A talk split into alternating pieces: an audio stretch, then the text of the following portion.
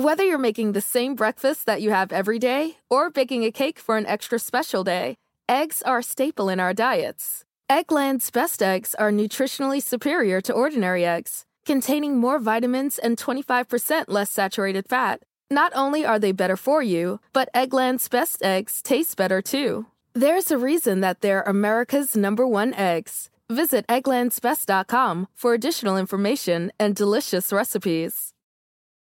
Meet the next generation of podcast stars with SiriusXM's Listen Next program, presented by State Farm. As part of their mission to help voices be heard, State Farm teamed up with SiriusXM to uplift diverse and emerging creators. Tune in to Stars and Stars with Isa as host Isa Nakazawa dives into birth charts of her celeb guests. This is just the start of a new wave of podcasting. Visit statefarm.com to find out how we can help prepare for your future. Like a good neighbor, State Farm is there.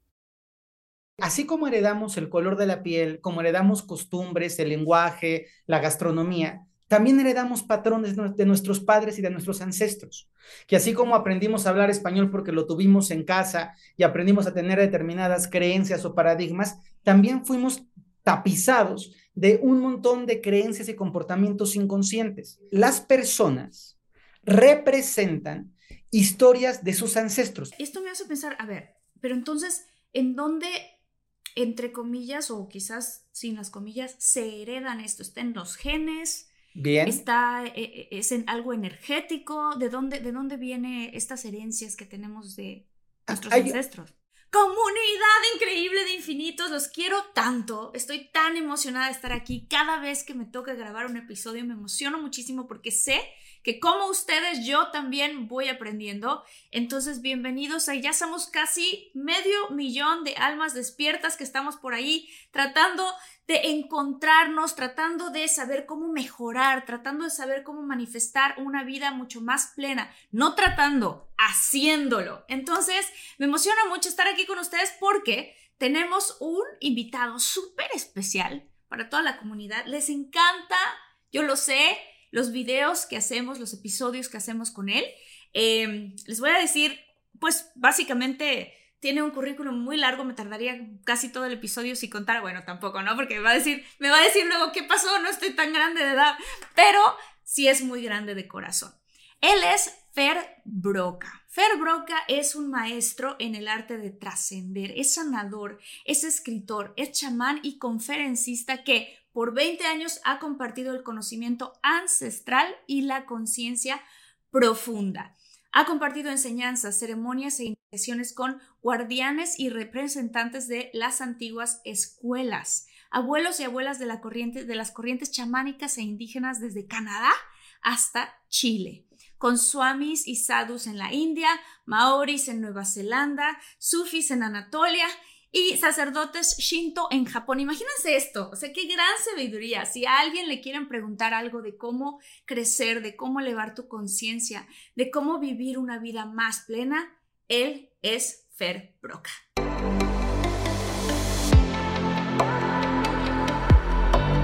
Despierta, imagina, expande tu conciencia, vive a tu máximo potencial, siente infinitos.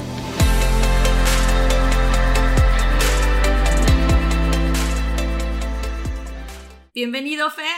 Oye, qué bonita, qué bonita presentación. Muchísimas gracias. Solo ya está un poquito desactualizada. Ya llevo 23 años enseñando. Nada más aclaración ah, porque cuesta.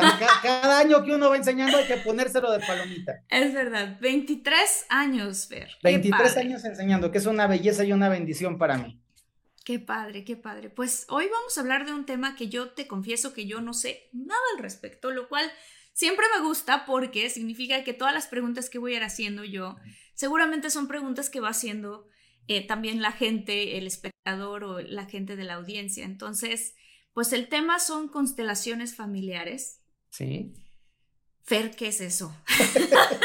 ¿Con qué se comen las constelaciones ¿Con qué? Exacto, sí, sí. Bueno, vamos, vamos, a, vamos a empezar. Primero te quiero felicitar por tantas almas despiertas. Qué bonito que un podcast, que un entorno así pueda ir sembrando conciencia y trayendo gente tan linda a este camino que es bonito, que es vivir despiertos y conscientemente. Muchas felicidades. Ay, gracias. Gracias a ustedes, gracias a la comunidad. Este, si eres nuevo, bienvenido a esta comunidad de, de gente que estamos todos activamente despertando y pues mejorando nuestra vida nuestro interior. Se empieza de adentro, ¿no, Fer? Totalmente, totalmente. Bueno, ahora lo que nos truje, las constelaciones familiares. Venga. Resulta que así como heredamos el color de la piel, como heredamos costumbres, el lenguaje, la gastronomía, también heredamos patrones de nuestros padres y de nuestros ancestros, que así como aprendimos a hablar español porque lo tuvimos en casa y aprendimos a tener determinadas creencias o paradigmas, también fuimos tapizados de un montón de creencias y comportamientos inconscientes. Estas se llaman cargas familiares. Son algunos patrones que nos van marcando, por ejemplo, ¿por qué en mi familia a todas las mujeres este, les cuesta mucho trabajo tener pareja? ¿Por qué en mi familia los hombres a determinada edad les va muy bien y luego hay un quiebre y le pasó a mi abuelito y le pasó a mi tío y le pasó a mi primo y me anda pasando a mí? Porque hay familias que tienen un tipo de enfermedad y entonces en mi familia hay mucha depresión, en mi familia hay mucho cáncer, en mi familia hay una, una parte muy difícil de, de poder concebir bebés. Estas, estas cargas familiares, estos entornos familiares, los vamos a ir recibiendo, somos como esponjitas, no cuestionamos cómo llegan a nosotros, pero cuando vamos creciendo, algunas de estas cargas nos limitan y otras cargas nos empujan a vincularnos o a vivir determinadas experiencias de vida. A veces sentimos como si estuviéramos empujados al riesgo o empujados a tener una, a cometer errores financieros o empujados a tener una relación con un tipo de persona determinada y no sabemos por qué. Pues todos estos patrones, hubo un señor, te voy a contar la historia bonita de cómo surgen las constelaciones, hubo un señor maravilloso que se llamaba Bert Hellinger, que murió hace un par de años. Este hombre tiene una vida muy interesante, fue sacerdote, fue un teólogo muy brillante, luego se volvió psicólogo, renunció a la, a la parte del sacerdocio y descubrió, porque así lo cuenta él, que trabajando con un niño el niño no podía resolver su conflicto. Es decir, el niño trabajaba y decía, es que este conflicto pareciera que no es del niño, pero el niño refleja un cierto padecimiento. Y un día, azarosamente, pide que venga el papá del niño. Trabaja el conflicto del niño con el papá del niño, se da cuenta que el papá tenía el mismo conflicto y cuando sana el papá, sana al niño. Ay, qué interesante. Entonces él dice, ¿qué pasó aquí? ¿Qué, qué, qué ocurrió? Y se da cuenta que a veces algunos comportamientos que tenemos son comportamientos que tenemos heredados. Y que cuando los padres liberan el comportamiento, los hijos sanamos esa carga porque ya no hace falta llevarla más. A partir de este hallazgo, que para mí es una proeza total, yo, te quiero contar a todo tu auditorio, padrísimo, que tuve la fortuna de aprender constelaciones directamente de este hombre. Yo me formé como constelador con Bert Hellinger, que fue un gran regalo de la vida. A partir de este hallazgo, Bert Hellinger empieza a darse cuenta que las personas representan historias de sus ancestros. Eh, te, voy a dar dos ejemplos muy típicos. De pronto hay una familia que es de la vela perpetua, súper mochilona, de aquí todo es Ave María Purísima, y mueran los homosexuales, qué barbaridad. Y de pronto en esa familia ultra conservadora nace un nieto que se revela, que sale del closet, que es feliz, que se pone, ya sabes, todo lo que tiene que ser la dicha y la felicidad. Y la familia es, ¿cómo? O sea, qué barbaridad con este sobrino que salió del closet. Pero esa familia había tenido tres o cuatro gays a lo largo de la historia reprimidos, callados, ocultos, como se hacía antes. No era gay, solo vivía con su amigo. Ya, ya sabes estas historias graciosísimas, ¿no? Este no se casó, pero tenía su mejor amiga y entonces todo el tiempo vivieron juntas las dos amigas. Y este individuo que sale en una generación sale para poder mostrar algo que su familia había estado ocultando por un determinado periodo de tiempo. Wow, Bert observa esto y dice, claro, algunas veces los conflictos de las personas son conflictos de las familias de las personas. Y mm. cuando él se da cuenta de esto, genera, ya voy a terminar con la introducción de las constelaciones, genera una, lo que le llama una configuración, porque de pronto él empieza a trabajar con el hijo, pero manda a traer al padre para que a través, a través del trabajo del padre sane el hijo. Y se da cuenta que hay cosas que tiene el padre mal. Entonces manda a traer al abuelito, digámoslo así, al padre del padre, y dice, a ver, ¿a ti te pasó algo así? Pues sí, fíjate que yo tuve un conflicto en la guerra, me quedé sin comida, mi hijo tiene un miedo profundo a la carencia y mi chiquito tiene un miedo profundo a que se le muera su papá. Entonces va él atando los, los cables que son impactantes, se va dando cuenta que hay patrones familiares y ocurre un gran milagro, y es que un día pone un abuelito pero ese abuelito quiere traer al papá del abuelito y ya se había muerto el papá del abuelito. Claro, no hay manera de traer a todo el mundo. Le pide a una persona random que se coloque en la posición de ese papá del abuelito, solo para poder pararse ahí. Y cuando empieza a hacer el trabajo de constelaciones, la persona que no conocía a la familia, que no tenía ninguna información, empieza a decir, yo siento tal o cual cosa. ¿Cómo? Imagínate esto, te estoy contando de los 70, 70, 80. ¿Cómo? Y ahí Bert Hellinger se da cuenta que hay un alma familiar, que hay una inteligencia como lo que explicaba Carl Jung del inconsciente colectivo, que hay un, un, inconsciente familiar de la, de la familia de cada uno, de la familia Higareda, de la familia Pérez, de la familia Sánchez, de la familia López, y ese inconsciente familiar tiene información. Entonces, de pronto Bert crea las constelaciones como una manera de representar a los individuos de una familia para poder encontrar patrones familiares y para poder sanarlos. ¡Wow! Es súper interesante. ¡Qué cosa tan hermosa! Súper y esto me hace esto me hace pensar, a ver, pero entonces, ¿en dónde entre comillas o quizás sin las comillas se heredan esto? ¿Está en los genes? Bien. Está, eh, eh, es en algo energético. ¿De dónde, ¿De dónde vienen estas herencias que tenemos de nuestros ancestros? Hay un componente que es biológico y genético, un componente que está en nuestra química cerebral, que está en la predisposición que tenemos a la diabetes o en la predisposición que tenemos al alcoholismo. O sea, es, es real que hay algo genético, pero fundamentalmente, según la visión de las constelaciones, es algo energético. Es algo en el mm. alma. Es como si tú cuando naces tienes una filiación con tu mamá en determinadas áreas y con la familia de tu mamá en unas áreas y otra filiación con la familia de tu papá en otras áreas. Y eso es lo que nosotros entendemos como alma familiar. Quiere decir, y esto, esto te va a dar mucha risa y a toda la gente que lo piensa en su familia le va a parecer muy gracioso. Cada una de nuestras familias tiene un código soy, voy a suponer, ¿eh? Para los Cigareda, la Navidad es sagrada y entonces en la Navidad hay que estar todos juntos porque es la fiesta importante. Estás en lo correcto. Pero para los, para los Aguirre, lo que es importante es el año nuevo y entonces el año nuevo hay que pasarlo en la playa. Y cada familia, sin darnos cuenta, tenemos una serie de códigos rarísimos, uno más raro que el otro. Pero como tú creciste en esa familia, los ves como lo más común, lo más cool de la vida, lo más natural. Esos patrones, cuando un nuevo miembro llega a la familia, y esto es bien, bien, bien fácil de entender, cuando un miembro llega a la familia, es como si el miembro dijera, aquí me tengo que aprender las reglas de volada, porque ya ubiqué que si yo en Navidad no voy, me excluyen, me expulsan del clan. O sea, en Navidad yo tengo que llegar con, mi, con mis florecitas a portarme bien, porque es la onda de las reglas de la familia. Cada mm. familia, la tuya, la de tu novio, la de tu papá, cada familia tiene unos principios y esos principios no están escritos en ningún lado, pero todo el mundo los entiende. Y cuando tú entras a una familia nueva, si alguna vez te tocó entrar a una familia o a un clan nuevo, la familia nueva tiene sus propios principios. Aquí, con tatuajes, nunca. ¿No? O aquí, si no eres pachanguero y de charachero, vas para afuera. Aquí solamente se te acepta si tienes título universitario. Entonces, esos principios son un campo de energía y ese campo de energía nos es heredado más allá de la parte consciente. Así que es una, la respuesta sería, es energía que se está transfiriendo de generación a generación. Wow.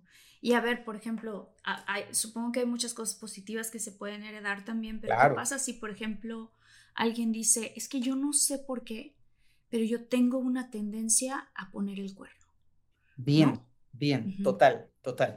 Vamos a, em, vamos a especular un poco.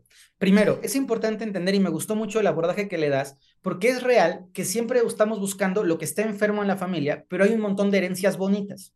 También heredamos la decencia, la honradez, la honestidad, el trabajo, la decencia, eso también se hereda, eso también es importante. En constelaciones no constelamos lo bonito. Uno no va al doctor a decirle, hazme estudios de lo sano que estoy, ¿no? Uno va a buscar la oportunidad de trabajar o con el terapeuta, ¿no? Entonces, buscamos los patrones que son nocivos, pero no porque solo haya patrones nocivos, sino son los que podemos ayudar. En la pregunta que me haces, cuando una familia genera un patrón, siempre surgió de una necesidad original de la familia, siempre, en algún momento. Ocupando el ejemplo de la infidelidad, que es real, hay familias que tienen como principio familiar la infidelidad. No es consciente, no se cuenta, tú no sabes que tu mamá le puso el cuerno a tu papá, pero tampoco sabe tu mamá que tu abuelita también y que tu tía también.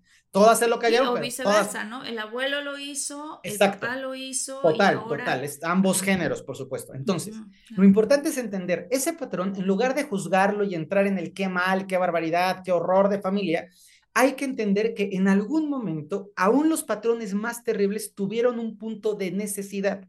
Ejemplo, vamos a imaginar que la bisabuelita se quedó sola en la revolución, que el abuelito se fue a pelear a la guerra o se fue de bracero o tuvo que, se quedó sola.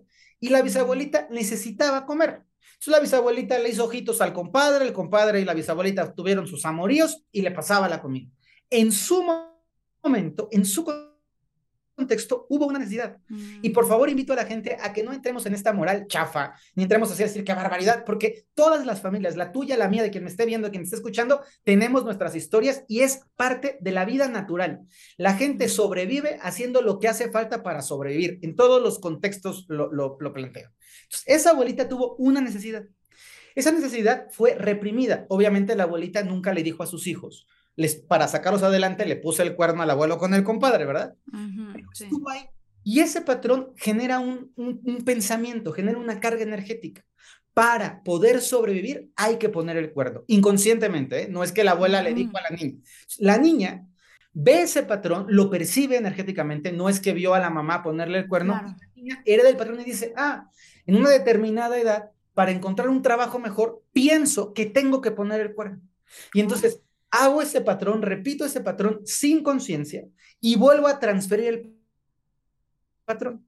Y es que puede ocurrir que pasa cuatro o cinco hasta que llega un momento en el que ya no hay ninguna necesidad y yo sigo poniendo el cuerno y sigo buscando relaciones, posiciones en donde me, me lleva la tentación a poner el cuerno y no soy consciente de por qué estoy haciéndolo. Entonces, tengo que parar, detenerme, trabajarme interiormente hacerme consciente que es un patrón y cuando me hago consciente del patrón y cuando puedo responsabilizarme del patrón, entonces lo puedo empezar a modificar. Básicamente, así funcionan los patrones familiares. Hay patrones que pueden parecer horribles en nuestro tiempo, pero que llevados a otro contexto se pueden entender. ¿Te, permites o tienes alguna pregunta? te puedo poner un ejemplo que también es muy claro. Fíjate, mucha, mucha gente, sé que te escucha muchísima gente que está en Estados Unidos, muchísima gente son descendientes de inmigrantes. Y la, la, la migración fue una migración por necesidad. Entonces, la, la, persona que migró, migró porque tenía una necesidad profunda. Se manda un patrón, para salir adelante hay que moverse del lugar en el que se nació.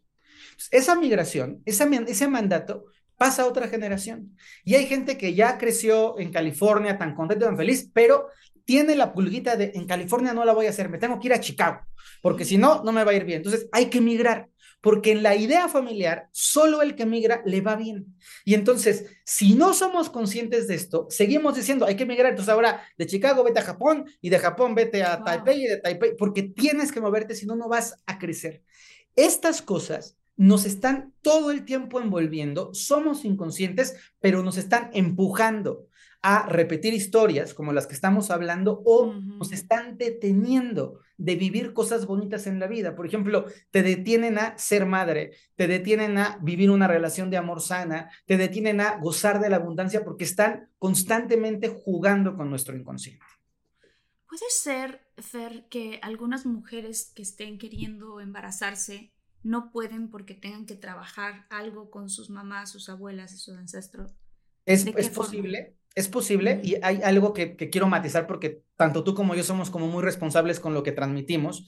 Yo no quiero dejar una idea de que todo lo malo que te pasa es por culpa de tus ancestros. También somos sonsos, también metemos la pata, también tomamos decisiones equivocadas, porque si no es como todo lo que me pasa, soy alcohólico borracho porque mis ancestros me hicieron y no, la cubita te la fuiste a servir tú.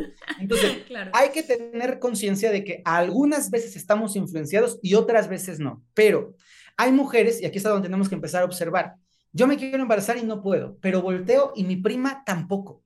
Pero me volteo y mi tío con su esposa tampoco pudieron. Y me doy cuenta que mi mamá le costó muchísimo trabajo y perdió cuatro bebés. Entonces, cuando yo empiezo a ver que en mi familia hay mucha repetición, ahí hay un patrón. Es mm. importante entender que a veces las familias no cuentan lo feo. Que, por ejemplo, la infidelidad, ninguna familia te dice yo fui infiel, nadie, todos fueron santísimos. ¿no? aunque el tío tuvo tres mujeres, pero no, fue por, porque, por este mail. Entonces, hay una parte donde las familias no cuentan los aspectos dolorosos porque nos da vergüenza. Y una de las partes importantes para sanar es asumir a las familias como son. Es poder decir, sí, mm. Mi abuelito fue alcohólico y eso no lo hace mala persona. Sí, tuve un tío que estuvo en la cárcel porque tal o cual cosa le pasó. Sí, es verdad que mi tía tal fue amante de tal señor. O sea, asumirlo no en un plan de flagelo, ni en un plan de qué barbaridad, sino en un plan de es la vida. Y toda la gente consciente que te escucha, que te ve, sabe que la vida es la vida y no hay santos ni angelitos con, con carnita, porque estamos todos expuestos, vamos aprendiendo y vamos cometiendo nuestras faltas. Respondiendo a la pregunta del embarazo, si fuese un patrón familiar, imagínate que en una generación, hace dos o tres generaciones, hubo una profunda necesidad en una familia económica y la, la mamá de la familia abortó por necesidad, porque no le daba para darle de comer a tantos niños. Abortó porque no había forma. Ese aborto se manda como un mensaje inconsciente, repito, en el campo energético de embarazarse atenta contra tu crecimiento y tu desarrollo.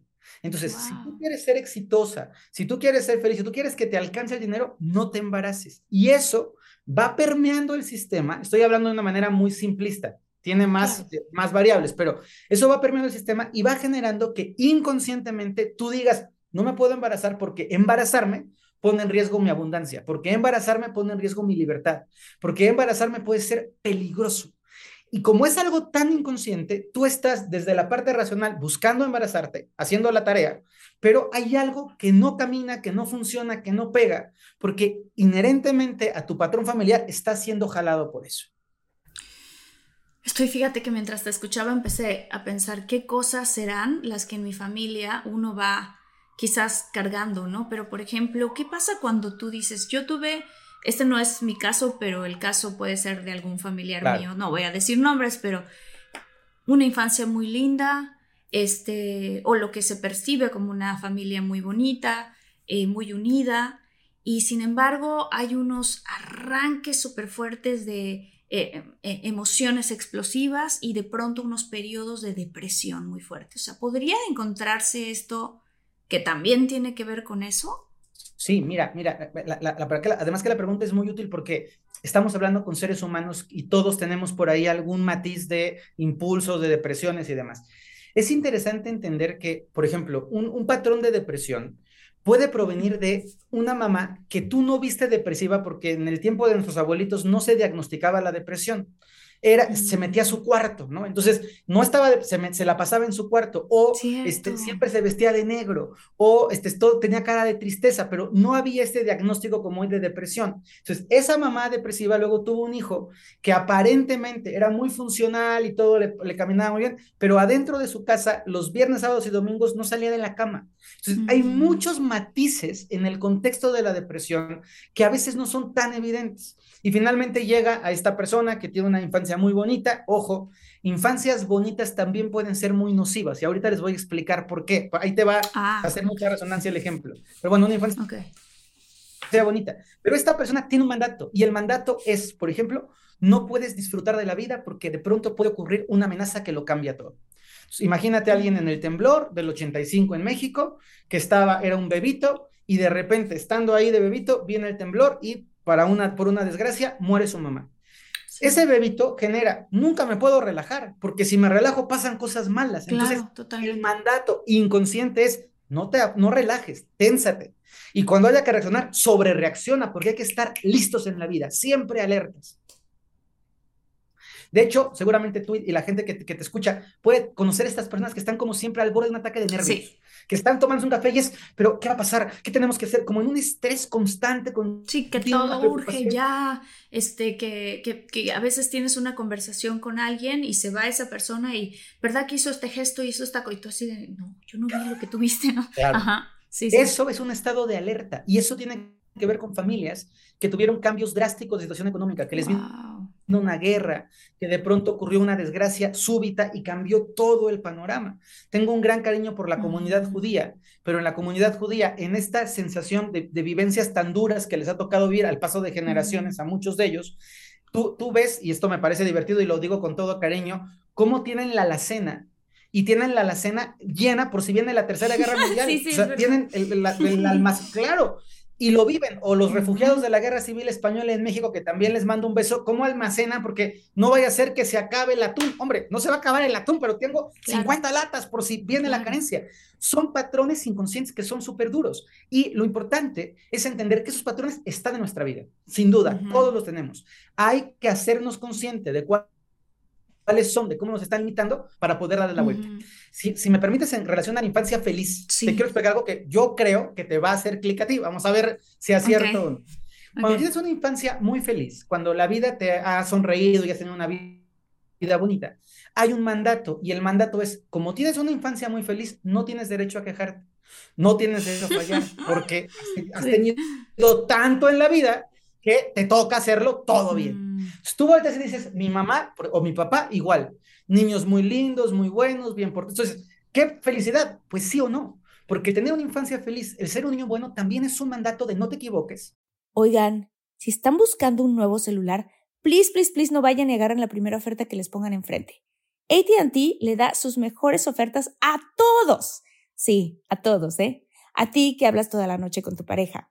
Eres de los míos. Y a ti que sigues haciendo swipe para encontrarla, a ti, que también tienes selfies con todas las celebridades y a ti, que tampoco te creen que grabaste un video de un marciano. ATT le da sus mejores ofertas en todos sus smartphones a clientes nuevos y existentes, porque conectar lo cambia todo. Las ofertas varían por dispositivo, sujeto a términos y restricciones. Visita att.com o una tienda para más detalles. Whether you're making the same breakfast that you have every day or baking a cake for an extra special day, eggs are a staple in our diets. Eggland's best eggs are nutritionally superior to ordinary eggs, containing more vitamins and 25% less saturated fat. Not only are they better for you, but Eggland's best eggs taste better too. There's a reason that they're America's number one eggs. Visit egglandsbest.com for additional information and delicious recipes. Lo esperábamos de todos menos de mm, ti. Menos de ti. ¿Sabes? uno puede salir con eso. Ahora, ¿cómo tú no te puedes deprimir? Si que se deprima tu tía gorda, pero tú no te puedes deprimir. Entonces, esas cosas que a veces vemos como, ay, qué bonito, generan un profundo estrés. Las familias falsas, porque familias perfectas no existen en la vida real. Las familias perfectas falsas de nunca se ha dicho una mentira, en esta casa jamás ha habido un grito, nunca nadie ha cometido un error, terminan viviendo unas vidas llenas de peso, buscando un compañero de vida perfecto, de otra familia falsa perfecta, para ser como, como familia de, de Kenny Barbie, de todo todo es maravilloso, somos los guapos, los delgados, los lindos y nunca pasa nada. Y esa familia, en la siguiente generación, le sale un niño loco, le sale una persona que explota por completo, que rompe todas las reglas, que es totalmente diferente, típica familia Rosita de Hello Kitty, que tiene un hijo darqueto. Darqueto. ¿Cómo salió? Claro, porque hace que toda esa tensión de patrones ocultos se expresen. Y tenemos que aprender a entender, esto lo doy como una recomendación desde, desde un lugar de mucho respeto, la perfección no es humana, la perfección es divina. Los seres humanos tenemos que esmerarnos por ir aprendiendo, ir creciendo y cometer la menor cantidad de errores posibles. Tampoco se trata de que le echemos ganas a fallar, pero es voy mejorando poco a poquito, pero soy consciente de que me voy a equivocar y de que mi hijo se va a equivocar y de que mi papá y mamá se equivocaron porque simple y sencillamente somos todos humanos. Sí, es verdad, es verdad. Y para las personas que están, que dicen, a ver, ¿cómo identifico? si lo que yo tengo, mencionaste una, una manera, pero para recalcarlo, ¿cómo identifico si lo que yo tengo es algo?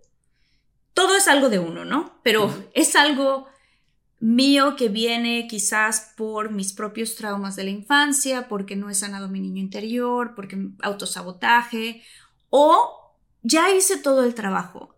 He estado haciendo terapia, he estado yendo a los cursos, ya hice este, mi diario, escribo todos los días, ya saqué la emoción y aún así sigue estando esta situación, lo que sea, ¿no? Este negocio que pongo no pega, em, no sé, eh, me cuesta trabajo encontrar pareja. O incluso eh, yo soy la persona que en mi casa se tiene que sacrificar. Bien, ¿no? Me encanta. Me encanta porque son cosas muy cotidianas. A ver, primero hay que observar Cuando tú has hecho una exploración como hablas tú, ya, ya tomé terapia, ya hice mis decisiones, ya procuré resolverlo y se me vuelve a obstaculizar el mismo tema, por ejemplo, tengo muchas personas de ejemplos de gente que no puede bajar de peso y que no puede bajar de mm. peso, pero sí hace la dieta bien, pero ya se trabajó emocionalmente, pero sí hace ejercicio, pero no puede bajar de peso. Entonces, de repente te das cuenta que en su familia la mamá es hiper archiflaca, extremadamente, o sea, la mujer más fit del mundo. Y luego ves la generación anterior y la abuela era gorda, gorda, gorda, gorda, gorda. Pero la bisabuela era modelo y ganó Miss Panamá de 1910. O sea, hay una parte que dices, qué raro patrón. Flaca, gorda, flaca, gorda, flaca, gorda. ¿Qué está pasando ahí? para darte un ejemplo, es si yo soy hija de una mujer gorda, mi, mi, foca, mi focus es jamás, nunca quiero ser como mi mamá. Voy a hacer todo lo opuesto a mi mamá para evitar el patrón, aunque mm. el patrón de ser flaca puede ser tan doloroso como el patrón de ser gorda, porque sufro tanto por tener que ser delgada que vivo en la misma angustia que el gordito por ser gordito, solo que en sentido opuesto. Fer, ¿qué acabas de decir? Claro, mi hija, que yo soy súper flaca y súper fit, mi hija que ve cómo yo padezco, soy una neurótica porque estoy flaca, pero vuelta loca, dice yo no quiero eso. Claro. Entonces, inconscientemente voy al otro opuesto del patrón, entonces yo me suelto y luego sufro y sufre la flaca y sufre la gorda. Hay que empezar a observar primero los patrones. Cuando algo que estamos viviendo se ha repetido de forma real o simbólica en nuestra familia tres o más veces. Puedo darme cuenta que a lo mejor mi otro primo no es tan, tan, tan gordo, pero sufre por su peso. O puedo darme cuenta que mi otra prima no es tan, tan flaca, pero está obsesionada con el ejercicio y no hace nada más que estar obsesionada con el ejercicio o con la nutrición. Ejemplos típicos, la gente que estudia, estos, estos se llaman oficios de reparación, y es por qué estudiamos lo que estudiamos, a veces para reparar algo del sistema familiar. ¿Por qué de pronto, claro, por qué de pronto un nutriólogo es nutriólogo y voltea a saber y claro, hay una gente, hay gente gordita, obesa, este, con diabetes en la familia. Entonces, mm. lo estoy haciendo para encontrar un mecanismo de reparación de la familia. O por qué de pronto, esto es interesantísimo, por qué las personas, yo qué sé, se dedican a ser sanadores. Pues porque hay algo en tu sistema que está muy, muy lastimado, muy dañado, y tú, a través de tu trabajo, vas recuperando. Las mujeres que empoderan, las mujeres como tú, que tienen como una visión de poder dar un mensaje positivo, de, plantarse, a veces volteas y dices, la abuelita le fue como en la feria, y estás tú haciendo algo para poder darle valor a esas mujeres que no pudieron tomar su valor o que no supieron. ¿Sabes qué? Perdón que te digo, aquí en la pausa que estamos haciendo, de repente me vino a la mente la historia de mi bisabuela. Estoy hablando de la abuela de mi mamá, que ya siempre quiso ser actriz, que fue una de las primeras mujeres, te estoy hablando de 1910, o sea, de la época de Porfirio Díaz, esto, la gente que está viendo esto y escuchando esto en México, eh, que fue de las primeras mujeres que aprendió a manejar de las primeras mujeres que empezó a fumar, porque, porque ¿sabes? Y que, y que ella decía, es que yo quiero tener mi propio negocio y su marido no la dejaba. Y ahorita de repente me llegó como una especie de, como que te baja la información de la nube, digámoslo así. Totalmente. Y de repente fue de qué fuerte, porque yo, y también es, y ella escribía, le encantaba escribir. Entonces, qué chistoso porque ella mm, terminó no siendo actriz, siempre escribió, eso sí, toda la vida siempre muy arreglada, ¿no? Muy guapa. Fíjate que muy chistoso, pero cuenta mi mamá que ella era la última a entrar a misa con sus cinco chamaquitos y para que todo el mundo la volviera a ver, imagínate. O sea, era como muy, en ese sentido, un poco vanidosa, ¿no? Pero eh, de repente dije yo, qué chistoso porque yo terminé siendo, o bueno, soy actriz, me gusta escribir, tengo mi propio, ahora sí que mi negocio y, y soy como muy emprendedora. Entonces eso seguramente también lo heredé de, de esta energía, de esta constelación Me encanta porque además te veo la energía y sí, la respuesta es sí, real. Esto que estás haciendo es una reparación. Entonces te voy a, te voy a, contar qué te toca hacer, le va a servir a la gente si, se asocian con la historia. Vas a buscar una foto de, esa abuelita o uno de sus escritos o alguna imagen que tengas de ella, bonita y positiva. La vas a poner en un lugar visible donde la puedas ver diario y cuando pases por ahí, la vas a mirar, vas a hablarle a su espíritu, a su alma, y le vas a decir, hacerlo es honrarte. Cuando yo soy actriz, honro tu deseo de ser actriz. Cuando yo soy independiente, honro tu deseo de independencia. Cuando yo soy preciosa, honro tu belleza. Entonces, honrar es una manera que, que, tu, que, la, tu abuelita, que eso está en el cielo, donde cada quien crea que está la, la, bisabuelita, que tu abuelita dice, unos cuantos años después, pero ahí está cumplido, como le pasa a los padres cuando no pudieron estudiar la carrera, pero ven a su hijo graduarse y es, me siento un poco realizado en la realización de mi hijo. Totalmente. Sí, ancestros. Y siempre, Marta, hay que hacerlo en la honra de lo positivo. ¿A qué me refiero? Si tú me dijeras, el caso opuesto, mi bisabuelita sufrió abusos, abandonos y era una mujer golpeada y yo soy golpeada, me abusan y me abandonan. Abuelita, te honro con mi sufrimiento, muy mal. Porque lo que menos quisiera tu abuelita es que tú siguieras en ese patrón. Lo que quiere tu abuelita es que sanes. nuestros ancestros sonríen cada vez que nosotros damos pasos hacia adelante. Nuestros ancestros sonríen cada vez que nosotros somos mejores personas, que podemos crecer y evolucionar, que salimos de los entornos en los que crecimos para poder ir a mejor. Entonces, tu, tu tarea, ahí me cuentas cómo te fue, es poner prenderle una velita, platicar, decirle, abuelita, no sabes qué feliz soy siendo actriz, escribiendo, siendo independiente, este, me siento muy contenta y todo lo que le cuentes le vas a decir y honro tu historia viviéndolo con alegría. Honro tu historia pasándola muy bien, nada de sufro por ti. No, no, no, no, me la paso a todo dar y pasármela a todo dar es mi manera de decirte gracias, porque tú abriste el camino, porque tú hiciste cosas para que todo lo demás pudiera ocurrir. Fer, te voy a decir ahora un lado que también se me despertó a mí y yo les comparto a todos en infinitos estas historias personales porque también quiero que ustedes hagan el ejercicio mientras escuchen a Fer hablar de esto, qué es aquello que ustedes creen que puede ser que están heredando de incluso más generaciones arriba, no solamente de tu mamá o, eh, o de tu abuela o incluso de tu bisabuela.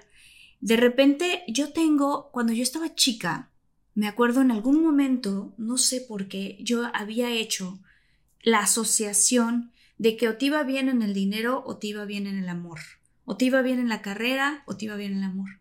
Y ahorita me acordé que mi bisabuela contaba, yo no la conocí, pero estas son historias que cuenta mi mamá, que ella decía que si ella hubiera nacido en otro tiempo, se hubiera tardado mucho más tiempo en casarse porque ella tenía muchas ganas de ser actriz y ser emprendedora y estas cosas. Y yo, en alguna parte dentro de mí, relacioné que si te va bien en el amor, no te va bien este lado. Y entonces, durante muchos años me he saboteado solita esta felicidad que pudiera yo tener en una, en una relación de pareja. Como que en mi cabeza siento que, y a ella le pasó, su marido le prohibía trabajar, le causaba muchos conflictos, este, en su relación. Y entonces de alguna manera como que algo que a mí siempre me dio como cosa, yo le tenía mucho miedo al divorcio, me divorcié y en cierta manera es como una parte de mí que no sé si esto te está resonando en algo, pero ¿En qué sentido podría ser traído de mi bisabuela? Total, y me resuena en dos vías bien importantes. Por un lado, la, el sentido de utilidad que te decía, a partir del cual surgen los patrones. Puede ser que un patrón familiar tuyo, si tu abuela, tu mamá tuvieron o suerte en el amor o suerte en el dinero, o suerte en el amor o suerte en lo profesional, entonces es qué felices fueron, pero bien pobres, o qué exitosas fueron, pero bien solas. Y entonces eso es un patrón. Y luego, en el mandato, pensando en tu abuelita, tu abuelito hubiera dicho, mija, no te cases pronto, porque si no tu marido no te va a dejar florecer. Entonces, en una forma inconsciente es en tu decisión, no me caso rápido porque yo quiero hacer cosas. Y porque en la idea de mi familia, si yo me caso, me atrapo. Estoy ocupando un ejemplo que pueden ser de cualquier familia. Claro, claro, claro. Esto, en su tiempo, en su contexto, en su momento, tuvo una razón de ser. El punto es que nosotros no podemos seguir actuando con las razones de ser de hace cinco generaciones porque son otros tiempos. No podemos seguir creyendo, no podemos seguir en ese patrón de mujer calladita y abnegada porque el marido manda. Eso pasaba en los tiempos de la revolución. Hoy no. Entonces, es importante darte cuenta de que así como heredas de ella en la honra el patrón de ser este, actriz y de poder salir adelante, también heredas un poco el miedo a que el hombre te condicione o te limite y entonces como que sí le entro, pero como que no le entro. Y hay que decir, esto me lo quedo y lo honro, esto no lo quiero. Y esa edición nos va a permitir ser más libres en la vida. ¿Cómo se libera esto, eh, Fer? O sea, la gente que dice yo, por ejemplo, alguna adicción incluso, ¿no? O sea, si el abuelo fue alcohólico, el bisabuelo fue alcohólico, eh, todo lo que estamos hablando, en efecto, ¿no? Incluso eh, esto que estamos contando, lo de la infidelidad o la, depresión o, el enojo, eh, la, ira. Hay gente que padece de ira. Totalmente. Y que no la quiere en su vida y que luchan y que dicen, no, de verdad yo no quiero esto, pero en cuanto me enojo, ¡pum! de cero a cien y exploto y quiero trabajar en ello y cómo se puede hacer. Voy a dar algunas pinceladas. Es un trabajo profundo, pero en las pinceladas lo más importante es darte cuenta de que hay un patrón. Ese sería como el paso número uno. Mm, Me doy cuenta que estoy repitiendo una historia de mi familia. Esa sería algo, una parte muy fundamental. Un segundo paso, darnos cuenta de cómo eso que estoy viviendo, que estoy repitiendo, me está llevando a un lugar que no quiero. Y entonces prever el patrón. En el ejemplo que me dices de la infidelidad, que es algo clarísimo, es yo sé que tengo esa cosquillita y que de repente me, cuesta trabajo ser fiel. Si yo ya sé que soy infiel y ya estoy saliendo a las 12 de la noche y estoy colgándole el teléfono a mi novia o a mi novio, ya me puse cujarrita y ya me gustó el mesero, corre, porque ya sabes que estás haciendo todo lo correcto para que tu patrón se vuelva a cumplir, me explico, o sea, ya mentiste, ya colgaste, ya párale. El alcohol. Yo sé que me encanta el alcohol. Además, el alcohol tiene algo muy profundo, porque el alcohol, el problema del alcohol fundamental no es el alcohol bebida, es el patrón mental y emocional que hay detrás del alcohol, que esa es la parte difícil. La gente piensa, es que dejar de beber es cierra la botella. No, la gente que es alcohólica tiene un severo conflicto porque asocia al alcohol la libertad, la paz, la calma, asocia cosas y se distorsiona esta percepción. Entonces, hay que aprender a evitar esos patrones. Si yo sé que soy súper iracundo, me doy cuenta, me observo y digo, ya se me está empezando a subir el pH, voy a calmarme para no terminar explotando con los demás. Tercer elemento que es súper útil, hablar de las historias familiares. Mm. Poder sentar, lo que me cuenta tu mamá me parece precioso, porque es, te puedo contar la historia de la familia y escuchar la historia de la familia nos va inmunizando de repetir patrones. Escuchar la historia de la familia es como decir, claro, ya sé que en mi familia hubo asaltantes, ya sé que en mi familia hubo infieles, ya sé que en mi familia hubo patanes, ya lo sé, y al saberlo lo tengo más consciente. Cuanto más conciencia tengo de mi historia familiar, menos patrones me van a pegar desde el inconsciente. Es como voy leyendo el mapa de una manera mejor. Y un cuarto punto que sería utilísimo es asumir la responsabilidad de nuestra vida y decir, ok, vengo de una familia alcohólica, pero yo puedo decidir hacerlo distinto. Vengo de una familia súper neurótica, pero yo puedo elegir hacerlo distinto. Los patrones nos influyen, pero nuestra determinación personal nos dirige y nos determina. Entonces, mucho cuidado, el patrón te va a influir, pero tú eres capaz de decirle al patrón, no, muchas gracias, lo voy a hacer distinto. Ahora, para hacerlo distinto, lo peor que podemos hacer es pelearnos con el patrón. Es decir, ay, odio a la gente de mi... Eso es pésimo, porque mm. más te resistes, más fuerza va a tener sobre ti el patrón. Lo que tienes que hacer es aceptar que así fue y elegir desde la paz, honrar que así haya sido. Te pongo un ejemplo que es súper, súper claro para mí y a mí me, en realidad me molesta un poco. Cuando la gente joven juzga a la abuelita y dice, es que mi abuelita, ¿por qué no se divorció? Qué tonta. Y yo digo, a ver, muchachita, alto. Mm. No es lo mismo divorciarte hoy tú que tienes una carrera universitaria en el 2020, que tu abuelita en 1960 en Silao, Guanajuato, con ocho niños, sin trabajo y con un mundo que era súper diferente a nuestro mundo. Nosotros no somos capaces de entender eso y juzgamos desde el presente, la historia pasada, su tiempo, en su vivencia, en su experiencia, hizo lo que tenía que hacer y yo lo honro.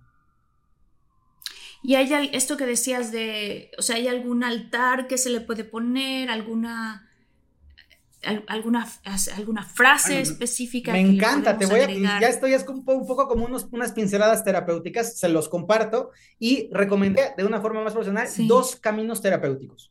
Un camino terapéutico sería hacer constelaciones familiares, con una persona capacitada y preparada. Esto es importante porque así como hay actores o actrices que llevan 20 años haciendo actores y actrices, hay gente que toma un curso por YouTube y se siente actor, así hay gente que toma un, por, correspondencia dos horas de constelaciones y se siente constelador y no hay punto de comparación. Hay que buscar sí, gente preparada en cada área, ¿no? Claro. constelaciones familiares y biodecodificación. Son dos caminos que pueden ayudar a mm. trabajar el árbol generacional o el transgeneracional. Ahora, recomendaciones para la gente que pueda hacer en casa cosas. Primero, buscar fotos de los excluidos. No sé si viste la película de Disney de mm, la, eh, ¿cómo se llama? Encantada, la de, la, de Colombia. Ah. ¿Ubicas? Ah, sí, la de la Encantada se llama, ¿no? La de, Bruno. exacto, Bruno, es. Sí, la de Bruno. Encanto se llama. Encanto. La, Encanto. Entonces, esta película de Encanto es, una, es un sistema familiar en donde Bruno, que es este tío que vive tras la puerta, es excluido por ser diferente. Whether you're making the same breakfast that you have every day or baking a cake for an extra special day, eggs are a staple in our diets. Eggland's best eggs are nutritionally superior to ordinary eggs, containing more vitamins and 25% less saturated fat. Not only are they better for you, but Eggland's best eggs taste better too. There's a reason that they're America's number one eggs. Visit egglandsbest.com for additional information and delicious recipes. Meet the next generation of podcast stars with SiriusXM's Listen Next program, presented by State Farm. As part of their mission to help voices be heard, State Farm teamed up with SiriusXM to uplift diverse and emerging creators. Tune in to Stars and Stars with Isa as host Isa Nakazawa dives into birth charts of her celeb guests. This is just the start of a new wave of podcasting. Visit statefarm.com to find out how we can help prepare for your future. Like a good neighbor, State Farm is there. Los excluidos tienen que ser incluidos. Entonces, si tú en tu familia tienes un tío del que no se habla, si tú en tu familia nadie quiso volver a hablar de la tía Susita porque la tía Susita tenía malas maneras y estas cosas que hacían de antes, mm. tú poder decir, tía, te doy un lugar en mi corazón. A todos los excluidos de mi familia les doy un lugar en mi corazón. Ustedes son parte de quien yo soy. Esta frase es súper sanadora. A quienes fueron excluidos por valientes, a quienes fueron excluidos por pobres, a quienes fueron excluidos por enfermos, a quienes fueron excluidos por incapaces, a todos ellos les doy un lugar en mi corazón. Segunda parte, buscar fotos de la familia, como te recomendé a ti. Poder buscar, hacer un árbol genealógico es súper sanador. Entonces, hago mi arbolito con mi papá, con mi mamá, con mis abuelitos, con mis tíos. Oye, que se murió, tu abuelita tuvo un aborto. Pongo ahí el, el cuadrito, aborto de mi abuelita entre y mi tío tal, porque también son miembros del sistema. Oye, que tu abuelito tuvo una primera mujer, pues esa primera mujer también es parte de mi historia. Y a veces es, pero qué barbaridad, es parte de quien tú eres. Sin esa primera mujer, si no se hubiera divorciado, no hubiera llegado tu abuelita, no estaría tu papá y no estarías en la vida. Entonces, todo es parte del sistema familiar, sin el juicio que les decía del principio, de que nada, todos somos parte. Mm. Hacer el árbol es una gran herramienta. Poder decirle a tu familia, esto, esto, esto me conmueve porque me parece algo bellísimo, poderle decir a tu familia, me siento orgulloso de provenir de ustedes. Me siento orgulloso de mi historia. Oye, pero tu papá era una persona muy sencilla. Me siento orgullosísimo de venir de mi papá. Es que, oye, tu abuelito no sabía escribir. Me siento orgullosísimo que sin saber escribir sacó adelante una familia. Entonces, es poder dignificar a la familia. Y aquí hago el llamado a estas personas que se les olvida su origen, a decirles como advertencia, no, tu origen es parte de las raíces de quien tú eres. No te olvides de tu origen. Qué bueno que te ha ido maravillosamente bien y que ahora te llames Jean-Claude, pero en tu pueblo eras Juan Casimiro. Entonces, no, no te olvides de quien tú eres, porque esa es parte de la historia y es importante honrar a la familia. Y luego viene la parte lindísima para quienes son padres primero. Un padre puede hacerle un gran regalo a sus hijos. Listos, papás y mamás, para apuntar esta frase que es poderosísima, decirle a tu hijo, acepto tu destino, acepto quien tú eres, es un gran regalo. Porque los hijos, da igual si tenemos 15, 20, 30, 5 o 60, siempre queremos la aprobación de los padres. Entonces, no importa si tenemos dinero o no dinero, queremos que voltear y que papá te diga, muy bien, muchachito, muy bien, mi niña, que tu papá te pueda decir, acepto quien tú eres, acepto tus decisiones, acepto tu vida, es súper liberador.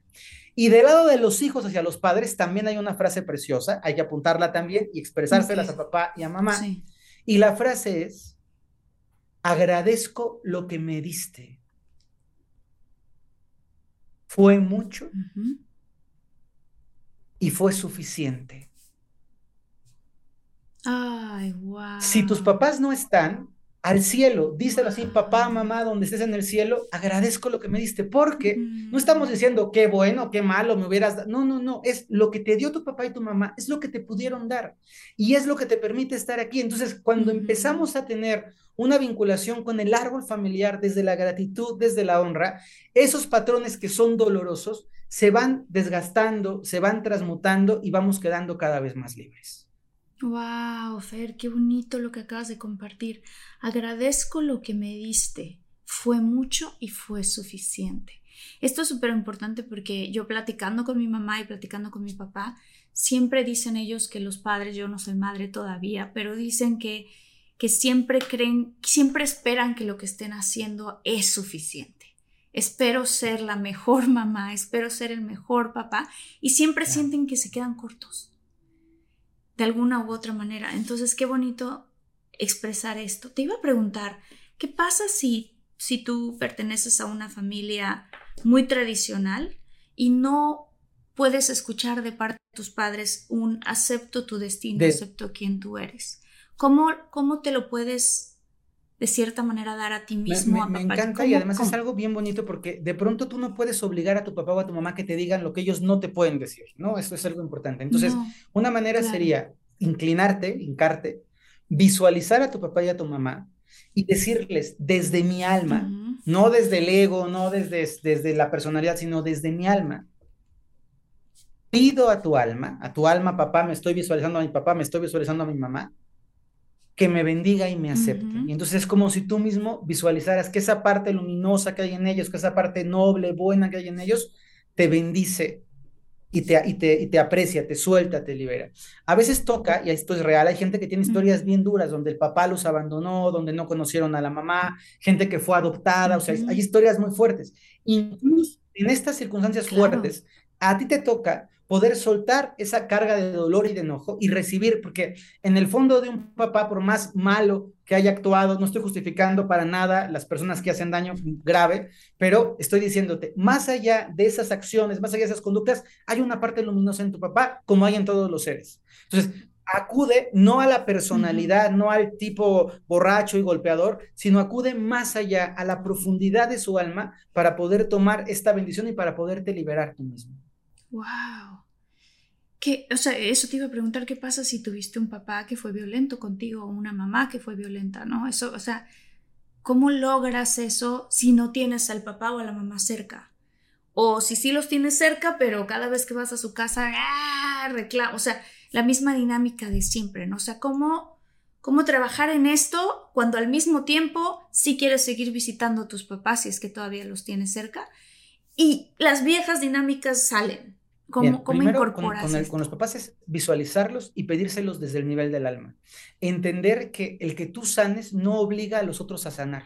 Es como cuando alguien perteneció a un sistema muy tóxico y de repente ya me di cuenta que mis amigos eran muy tóxicos y que era muy, muy nociva la relación.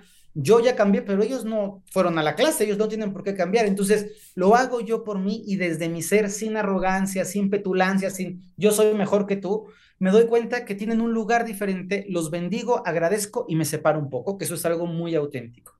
En el caso de los padres es lo mismo, mamá, siento mucho tu toxicidad, papá, siento mucho tu enfado, tu furia, tu ira, yo quiero sanar, yo quiero estar bien y yo desde mi lugar de bien te bendigo, te agradezco y tomo mi distancia, que eso es algo válido en las familias.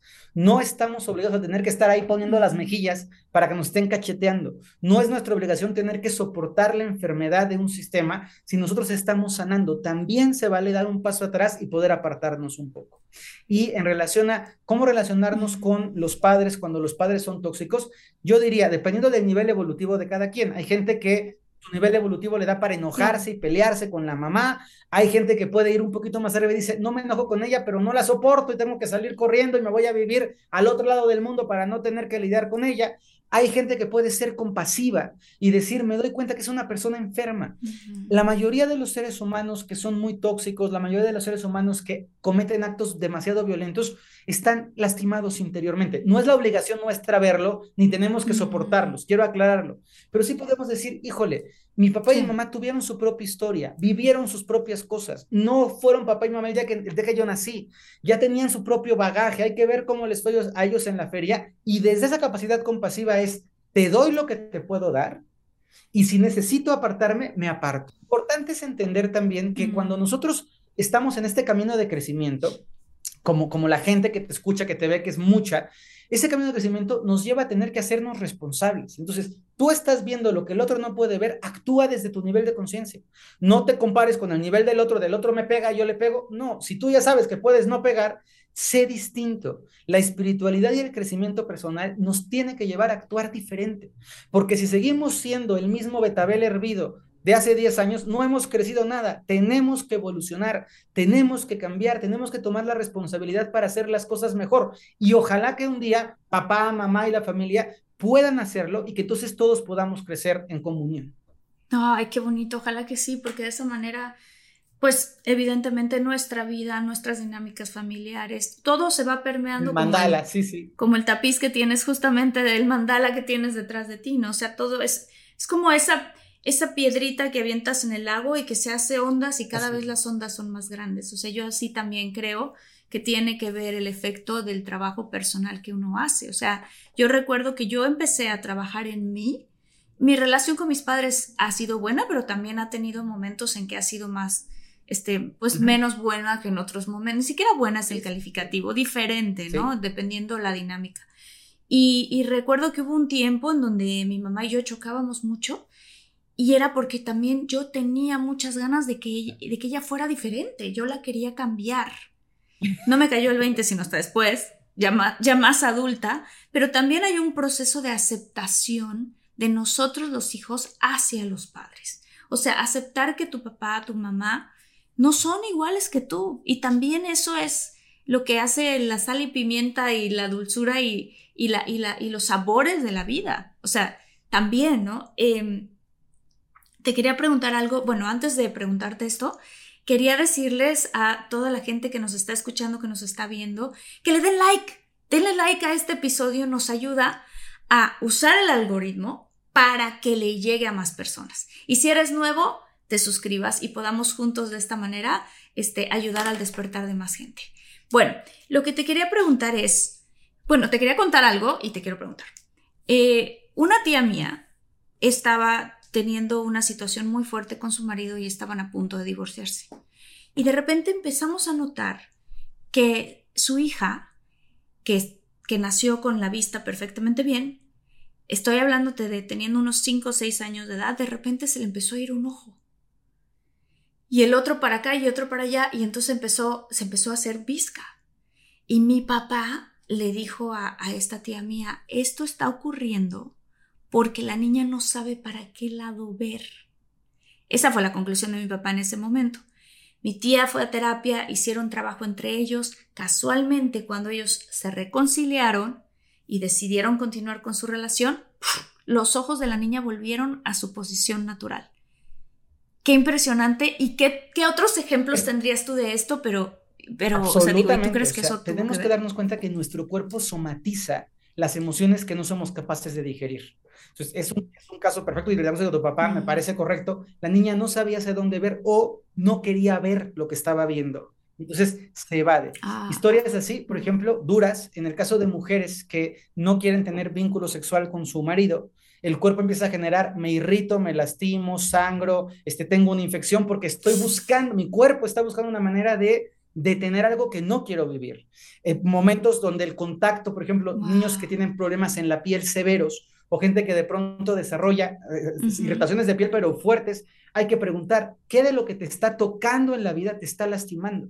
Si de pronto en, una, historia eh, em, eh, más arquetípica, más común, de pronto estás perdiendo el cabello, te estás quedando calvo, es ¿qué, qué te está diciendo el cabello? Si tu cabello eres actriz y tu cabello es súper importante, te está golpeando la economía. Pero si tu cabello era tu forma de ser masculino, de ser femenino y lo estás perdiendo, es estás perdiendo tu virilidad por algo que está ocurriendo en el entorno. Es apasionante el, el mundo mm, psicosomático. Si me invitas otro día, yo feliz les platico como de toda esta somatización porque el cuerpo nos habla. Claro. Todo síntoma que tenemos en el cuerpo nos está refiriendo a algo. Gente que es diabética. La diabetes tiene que ver con falta de dulzura. Entonces, nos hace falta cariño, o me hace falta quererme y entonces genera un síntoma diabético. Gente que es artrítica. La artritis tiene que ver con control, con que no estoy pudiendo controlar porque soy un requete controlador de la vida. Y así síntoma por síntoma, pasando por el cuerpo, tiene una aplicación desde la perspectiva de la metafísica, sí.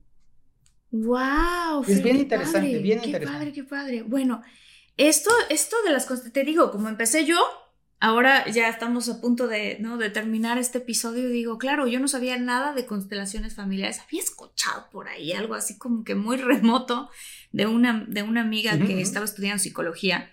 Este, y se me hace un trabajo maravilloso. Yo quiero empezar a hacerlo porque creo que pues lo que sea que aporte para mi crecimiento personal y, para mi, y para, y sobre todo yo para también ser un mejor miembro de mi propia familia, ¿no? Y, y, no pasárselo a mis hijos. Claro. Se puede hacer ese cambio es para entender que algo les vamos a pasar. O sea, no se puede, limpios no se pueden ir porque si no, claro. ¿de, qué, ¿de qué se va a tratar su vida? O sea, algo le tenemos que pasar para que aprendan, crezcan y puedan progresar. Pero sí es verdad que si tú tienes un río lleno de agua sucia, de patrones nocivos, de enfermedad, de dolor, de muerte, tú puedes purificar esa agua para que a partir de ti el agua sea un agua más amigable, más agradable, más saludable. También hay que entender, cuando tú tengas unos hijos, es que es tu deseo tenerlos, la, influencia de la energía del papá y de la familia del papá va sobre los niños. Por eso cada uno de nosotros tenemos la influencia de los dos lados. En realidad tenemos cuatro hilos familia paterna del padre, familia paterna de la madre, familia materna del padre y familia materna de la madre. Esos cuatro hilos nos van a estar irradiando información, ¿no? Entonces, cuando tú formas una familia desde este principio, cuando tú empiezas a crear una relación desde la conciencia de, oye, traigamos lo mejor de los Pérez, pero traigamos lo mejor de los Martínez, tú vas haciendo una selección de los patrones que son lindos, porque hay muchísimo bueno en nuestras familias y hay muchísimo de lo que tenemos que sentir orgullosos y lo malo hay que observarlo para que no nos pique y no nos mete el pie y nos lleve a vivir una vida desagradable o dolorosa. Ay, Fer, cuánta sabiduría tienes. Cada vez que hacemos un episodio me quedo todavía con más ganas de seguir. Claro que hagamos uno de esto que hablabas, ¿no? De cómo el cuerpo te está informando de qué es eso en lo que tú puedes crecer. Eso sería maravilloso, ¿no? ¿Qué, qué, te dicen las pues, enfermedades? con muchísimo gusto porque además me encanta este, platicar contigo y con infinitos. Ay, qué padre. Fer, ¿cómo te puede encontrar la gente? ¿Quieres este, comunicar algo en este espacio, en este momento? Oye, muchas gracias. pues bueno, a la gente invitarla también, si esto les llama, a seguirme. Estoy en Facebook como Fer Broca, Broca se escribe como Broca de Taladro en Instagram como arroba ferbroca1, en YouTube también. Tengo un podcast que se llama A través de los ojos del vidente, que es un podcast desde mi visión de vidente, cómo veo el mundo, cómo veo la vida, que es muy lindo.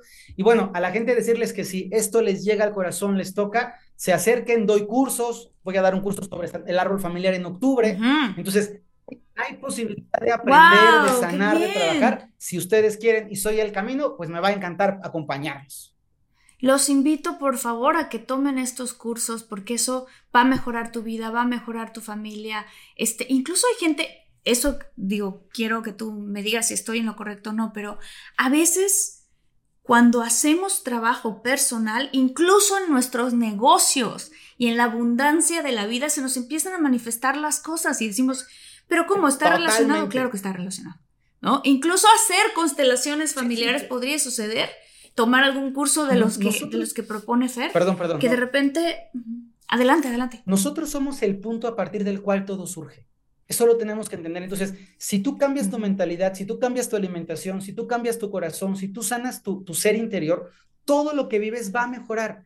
Es importante que la gente entienda que el trabajo personal es la mejor inversión de vida, mejor que el coche, no sé qué, porque si tú eres la mejor versión de ti, todo lo que te rodea va a ser un reflejo de esa parte preciosa que tú estás viviendo adentro. Sin duda alguna, sí, mejora todo cuando mejoramos nosotros. Ay, qué bonito. Sabes que me quedo también con, esta, con estas dos frases, ¿no? Eh, que si eres un padre, decir acepto tu destino, acepto quien tú eres hacia los hijos. Y si eres un hijo, hacia el padre, agradezco lo que me diste. Fue mucho y fue suficiente. Qué bonito, Fer. Muchas gracias, muchas, muchas gracias. Te vamos a tener en otro episodio y me encanta verte. Gracias. Te abrazo con todo el corazón. Y este, si te gustó, dale like, dale click a la campanita si eres nuevo para que cuando tengamos contenido nuevo te llegue la notificación y pues rápidamente puedas invertir en ti, como dice Fer, y crecer tu alma y mejorar tu vida. Un abrazo muy grande, Fer. Nos vemos pronto. Bye, infinitos.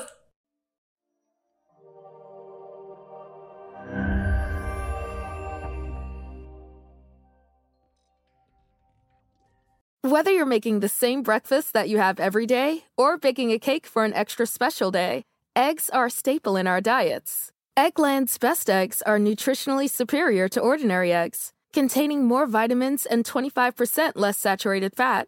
Not only are they better for you, but Eggland's best eggs taste better too. There's a reason that they're America's number one eggs. Visit egglandsbest.com for additional information and delicious recipes.